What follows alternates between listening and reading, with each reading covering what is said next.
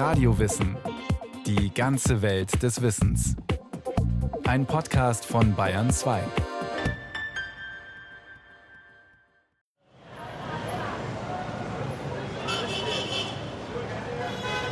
Wir fahren jetzt auf die Ramses-Straße.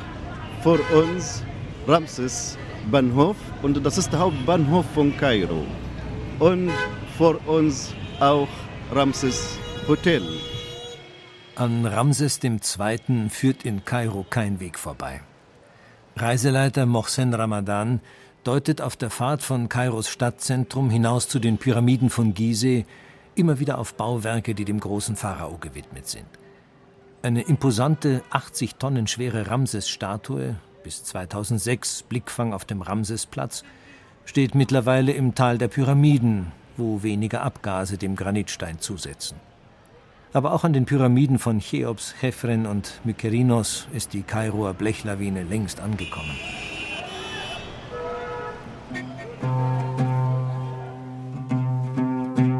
Schon zur Zeit von Ramses II. waren Pyramiden als Denkmäler für die Ewigkeit lange aus der Mode. Er regierte über 1000 Jahre nach den Herrschern, die die Pyramiden hatten errichten lassen. Für ihn waren sie, wie für die Besucher heute, Sehenswürdigkeiten. Von alten Geschichten so hört man, dass Sohn von ihm, 13. Sohn von Ramses II., hat schon Restaurierungsarbeit. Wir restaurieren die Gräber von unseren Großvätern. Das heißt, für denen auch war alles heilig. Das heißt, mehr als Weltwunder, dass bestimmt Ramses II. auch hier gewesen war. Auch die Pyramiden geraubt, vor der Zeit von Ramses II. auch sogar. Diesem Schicksal entging auch Ramses nicht. Sein Grab im Tal der Könige von Theben wurde mehrfach geplündert, wie Ägyptologe Ahmed Saleh erklärt. Überhaupt machte der Leichnam einiges mit. Imagine how they move the body from north of Egypt to south of Egypt because man muss sich vorstellen, der Leichnam musste von der Hauptstadt im Norden Ägyptens zum Grab im Süden transportiert werden. Auf einem Begräbnisboot wurde er den Nil hinaufgeschifft. Am Ufer standen Menschen und betrauerten ihn. An Bord waren sein Schmuck, seine Waffen. Am Grab gab es ein großes Festmahl. Es wurde aus dem Totenbuch rezitiert. Aber schon bald wurde das Grab ausgeraubt. Also verlegten die Priester Ramses II. ins Tal der Königinnen.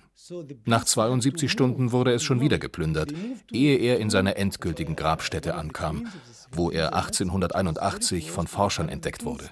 But after 72 hours, there are something happened also in the tomb. They had to move it again until the time of the discovery in 1881. Und zwar zusammen mit 48 weiteren königlichen Leichnamen. Sie waren ohne Gold und andere Beigaben begraben worden, damit Grabjäger jegliches Interesse verlören. Sorgfältig beschriftet waren die Mumien. Auf einer stand Ramses II.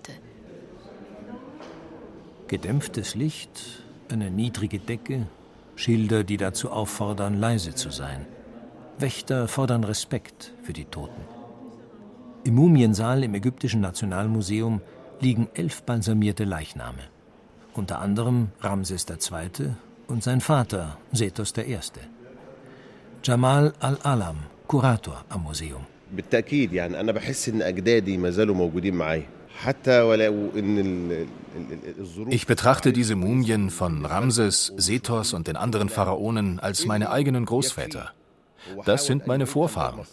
Obwohl ich schon seit über 20 Jahren hier arbeite, schaue ich jeden Tag hier in den Mumiensaal. Es ist zu faszinierend. Und ich bin sehr stolz, wie früh in meiner Heimat schon eine Hochkultur existierte.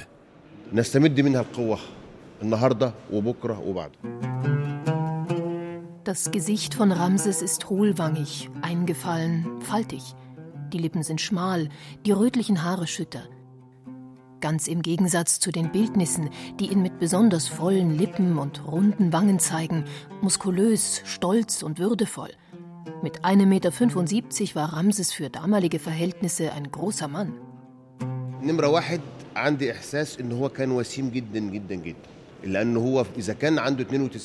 Dieser Mann war 92 Jahre alt, als er starb. Das dürfen wir nicht vergessen. Dafür war er gut in Form.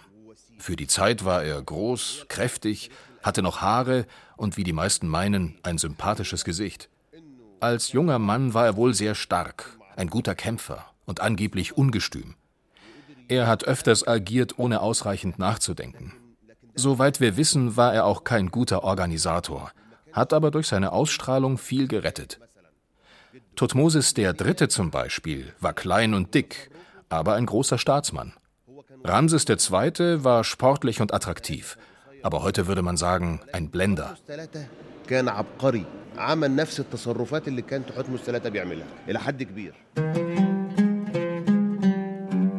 Ramses II., genannt der Große, wurde um das Jahr 1300 vor Christus geboren. In der 19. Dynastie folgte er auf seinen Großvater Ramses I. und seinen Vater Sethos I. Er war 25, als sein Vater starb und er die Regentschaft übernahm. Drei Hauptaufgaben hatte ein Pharao: Feinde von außen abzuwehren, das eigene Volk zu versorgen und mit den Göttern zu kommunizieren.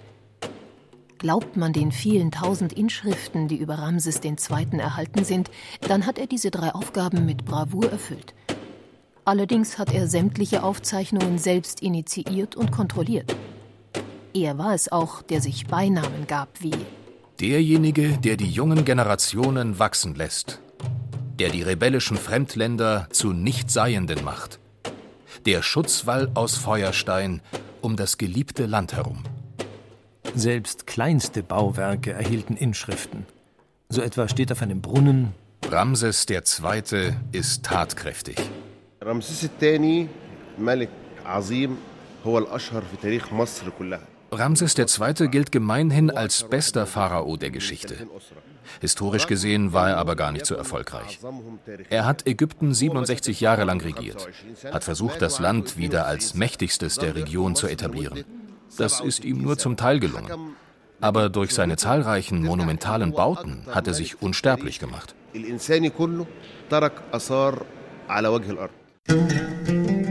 Zum Beispiel mit den beeindruckenden Felstempeln von Abu Simbel. Abu Simbel ist ein magischer Ort. Der Nil durchzieht als blaue Schlange die ockergelb-rötliche Sandlandschaft und schenkt der Wüste einen schmalen grünen Streifen. An einer Stelle formt er eine kleine Nische, und genau hier hat sich Ramses II. verewigen lassen. Der Ägyptologe Ahmed Saleh ist Generaldirektor der Tempelanlagen. Für die Einheimischen waren diese beiden Berge heilig. Sie dachten, die Berge seien von den Göttern gebaut worden. Auch das war clever von Ramses, weil er sich sicher sein konnte, dass sein Tempel angebetet werden würde. Deshalb ließ er hier den Tempel für sich und seine Frau errichten. to build a temple for himself and for his wife. 33 Meter ist der Tempel hoch, 38 Meter breit.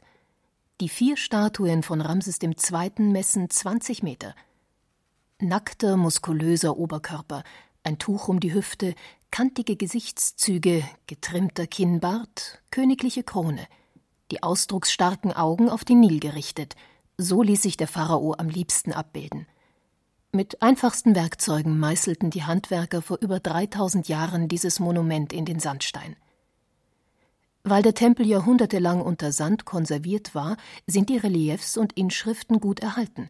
Wahre Fundgruben für Ägyptologen wie den Münchner Joachim Willleitner, der einen umfassenden Bildband über Abu Simbel veröffentlicht hat.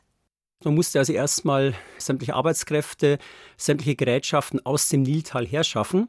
Man weiß allerdings, dass damals auch ganz gezielt Feldzüge unternommen wurden, um Zwangsarbeiter einzufangen, also praktisch nubische Einheimische, die dann gezwungen wurden, zumindest die einfacheren Tätigkeiten vorzunehmen.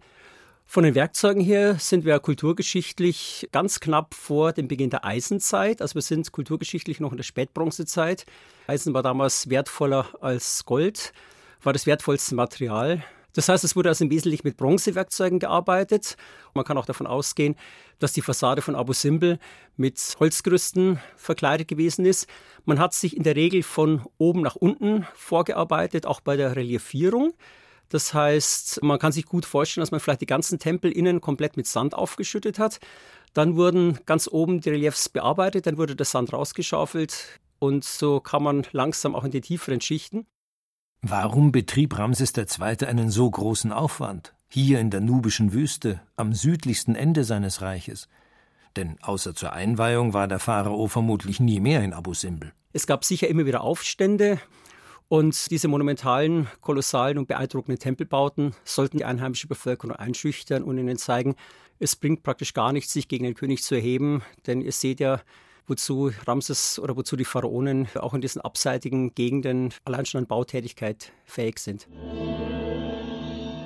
Wo heute Besuchern aus aller Welt mit Computeranimationen und Lichteffekten das Leben des Ramses nahegebracht wird, lebte damals eine rege Tempelgemeinde mit Priestern, Beamten, Soldaten, Händlern, Handwerkern und Bauern. Vor den kolossalen Statuen stehend kann man sich der Faszination dieser Stätte kaum entziehen. Zwischen den überlebensgroßen Ramses-Figuren weist eine schmale Öffnung den Weg ins Tempelinnere. Ägyptologe Mahmoud Abdelaziz führt Besucher in die farbenfroh bemalten und verzierten Felshallen. Wir sehen jetzt also Allerheiligste. Da sitzen dann vier Figuren. Der Gott Reherachte, die zweite Figur ist Ramses II., der sich hier als Gott behauptet. Deswegen er sitzt hier. Und der dritte Gott, der mit der Federkrone, das ist der Gott Amun. Und der vierte Gott, der immer in Schatten bleibt, der Gott Betach. Zweimal im Jahr reichen die Sonnenstrahlen durch den Tempelvorhof bis ins Allerheiligste und tauchen drei der vier Figuren in goldenes Licht. Das sogenannte Sonnenwunder das dank ausgeklügelter Architektur seit drei Jahrtausenden funktioniert. Nur Ptach, der Gott der Unterwelt, bekommt keine Sonne ab. Die Sonne war für die Menschen damals kein Himmelskörper, sondern ein Gott, der jede Nacht mit dunklen Mächten kämpfte und immer wieder als Sieger hervorging. Ramses Vorgänger auf dem Pharao-Thron wurden erst nach ihrem Tod als Götter verehrt. Ramses II. war der Erste, der sich bereits zu Lebzeiten diesen Status verlieh. Er war ein Propaganda-Pharao. Er betrieb eine Art Eigen-PR, denn all seine Bauten waren riesig, alle Tempel, Inschriften, alles. So demonstrierte er seine Macht. Und er war der einzige Pharao, der es wagte, seine eigene Statue im Allerheiligsten eines Tempels aufzustellen. Ramses sitzt zwischen den Göttern. Er hat sich also selbst als Gott definiert. Aber er hat das schlau angestellt. In der Hauptstadt Theben wäre ihm das als Frevel ausgelegt worden. Hier in Nubien war es problemlos.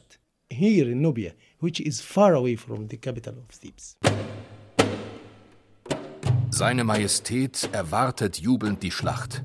Er zieht mit Freuden in den Kampf. Sein Herz empfindet Genugtuung beim Anblick des Blutes. Eine Inschrift informiert die Untertanen darüber, wie erfolgreich Ramses die Heimat gegen neidische Wüstenvölker aus dem Süden, wilde Reitervölker aus dem Osten und plündernde Seevölker aus dem Norden verteidigt hat. Eine Stele am Eingang des Tempels von Abu Simbel zeigt den Pharao, wie er feindliche Soldaten an den Haaren zieht. Seine bedeutendste Schlacht war die von Kadesh im heutigen Syrien. Ägypter und Hethiter stritten um die Macht im östlichen Mittelmeerraum. Ramses II. rückte mit 20.000 Kämpfern an. Die Hethiter, gefürchtet wegen ihrer schnellen, mobilen Streitwageneinheiten, zersprengten schon mit der ersten Attacke die pharaonische Armee. Doch dann stieg, der Legende nach, Ramses persönlich auf seinen Streitwagen. Unser Herr erschlug sie ganz alleine, denn keiner war an seiner Seite, behauptet eine Wandinschrift in Abu Simbel. In Wahrheit kam ein befreundeter semitischer Volksstamm den Ägyptern zu Hilfe. Die Unterhändler einigten sich auf eine Waffenruhe. Hethiter und Ägypter zogen ab. Ein Unentschieden, das Ramses II. zu Hause als großen Sieg darstellte. Steinmetze mussten seine Sicht in Stein hauen. Angst verbreitet sich im Land der Hethiter. Töte uns nicht, da wir dein Eigentum sind. Acht Jahre nach dem Remis von Kardisch schickte Ramses II. wieder Truppen ins Hethiterreich. Diesmal gelang dem pharaonischen Herrscher ein Überraschungserfolg. Ramses bewies sich jetzt als geschickter Diplomat. Statt das gegnerische Heer zu vernichten und das Land zu verwüsten, bot er den Hethitern einen Friedensschluss an. Der erste schriftlich fixierte Friedensvertrag der Geschichte wurde ausgehandelt. Die ägyptische Version wurde 1830 im Tempel von Karnak entdeckt – die hethitische 1907 in der Türkei.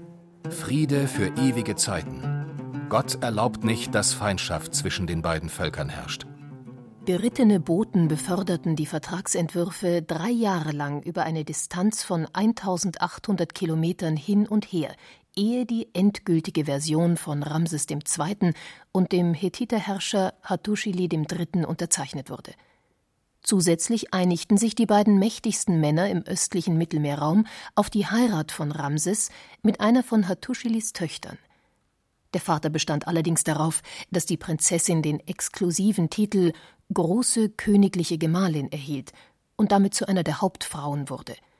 Nebenfrauen landeten nämlich oft im Harem. Und so wurde aus Prinzessin Shaush Kanu die große Gemahlin Ma'at Hör Neferu Re. Ramses II. wollte aber nicht nur als König und Gott verehrt werden, sondern auch als potenter Mann. Es existieren zahlreiche Bilder von ihm beim Geschlechtsakt mit Frauen verschiedener Herkunft. In seinen Palästen lebten Frauen aus dem ganzen Orient. Seiner Lieblingsfrau ließ der Pharao in Abu Simbel einen eigenen Tempel errichten. Wir stehen jetzt vor dem Tempel von Nefertari. Nefertari, das ist die Frau Nummer zwei von Ramses, aber die allerliebste also der Name Nefertari bedeutet auch die schönste aller Schönen. Die Fassade besteht aus sechs Figuren, obwohl der Tempel Nefertari gehört. Vier davon sind Ramses, nur zwei sind von Nefertari. Man behauptet auch, dass sie Nubierin war und deswegen bekam sie den Tempel hier in Nubien als Ehre für sie unter ihren Leuten oder unter ihrem Volk. Den Tempel hat die schöne Nefertari allerdings nie zu Gesicht bekommen. Sie starb auf der Bootsfahrt zur Einweihungsfeier. Heute, wie zu Zeiten von Ramses II., ist Ägypten abhängig vom Nil. Pharaonen waren gut, wenn sie Zeitpunkt und Höhe der Nilfluten richtig vorhersagen konnten. Dazu mussten sie sich mit Weisen und Weissagern beraten, damit Kanäle und Flutschleusen rechtzeitig geöffnet wurden. Eine gerechte Verteilung des kostbaren Süßwassers sorgte für Ruhe im Volk, erklärt Ägyptologe Ahmed Saleh. An jedem Tempel gab es einen Nilometer, an dem der Wasserstand gemessen wurde. Die Daten wurden Ramses übermittelt. Seine Experten errechneten daraus, wann die Nilflutwelle das Delta erreichen würde. Und das war wichtig für die Landwirtschaft im ganzen Land. Ramses hat sich sehr um den Nil hier zwischen den Katarakten gekümmert. Er hat diesen Landstrich ägyptisiert. Symbolisch hat er die beiden Nilläufe vereint und damit Ober- und Unterägypten. Schon immer war ja der Nil das einzige Transportmittel. Der Nil ist die Seele Ägyptens. Es war existenziell, den Nil richtig zu deuten und zu nutzen. Zeitangaben lauteten damals etwa so. Im dritten Regierungsjahr, in der vierten Überschwemmungswoche, am zehnten Tag. Ramses II. führte sein Land mit einer straff organisierten Beamtenschaft. Auf Reliefs sind Inspektionsreisen festgehalten, auf denen sich der Pharao selbst ein Bild von Bergwerksbetrieben machte, wo Gold, Bronze oder Quarz gewonnen wurden. Seine Beamten hatten Posten wie großer Rindervorsteher, Schreiber am Speisetisch des Pharaos oder Wedelträger zur Rechten des Königs. Höchster Beamter war der Visier, neben Hohepriester und Armeegeneral der einflussreichste Mann im Land. Ramses II. wohnte abwechselnd in verschiedenen Palästen entlang des Nils, vorzugsweise in der von ihm errichteten neuen Hauptstadt Pi-Ramesse im fruchtbaren Nildelta. Am königlichen Hof ließ sich die feine Gesellschaft mit Tanz und Musik unterhalten. Karawanen brachten Ebenholz und Elfenbein, Gold und Weihrauch. Es wurde gut gegessen und getrunken, Wild und Fisch, Feigen und Datteln, Rotwein und Stutenmilch. Piramesse war eine der modernsten und lebenswertesten Städte am Mittelmeer. Heute sind nur noch Ruinen zu sehen.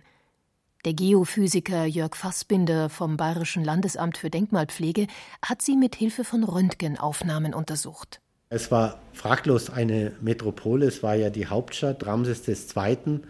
Davon gingen die großen Feldzüge aus gegen die Hethiter es war natürlich die Metropole im damaligen Ägypten zu dieser Zeit. Zu einer Großstadt gehört ja auch, dass die Arbeitsteilung eingeführt wird, also dass es Werkstätten gibt, dass es Bauern gibt, dass es Militär gibt, dass es Verwaltung gibt, um das Ganze zu organisieren.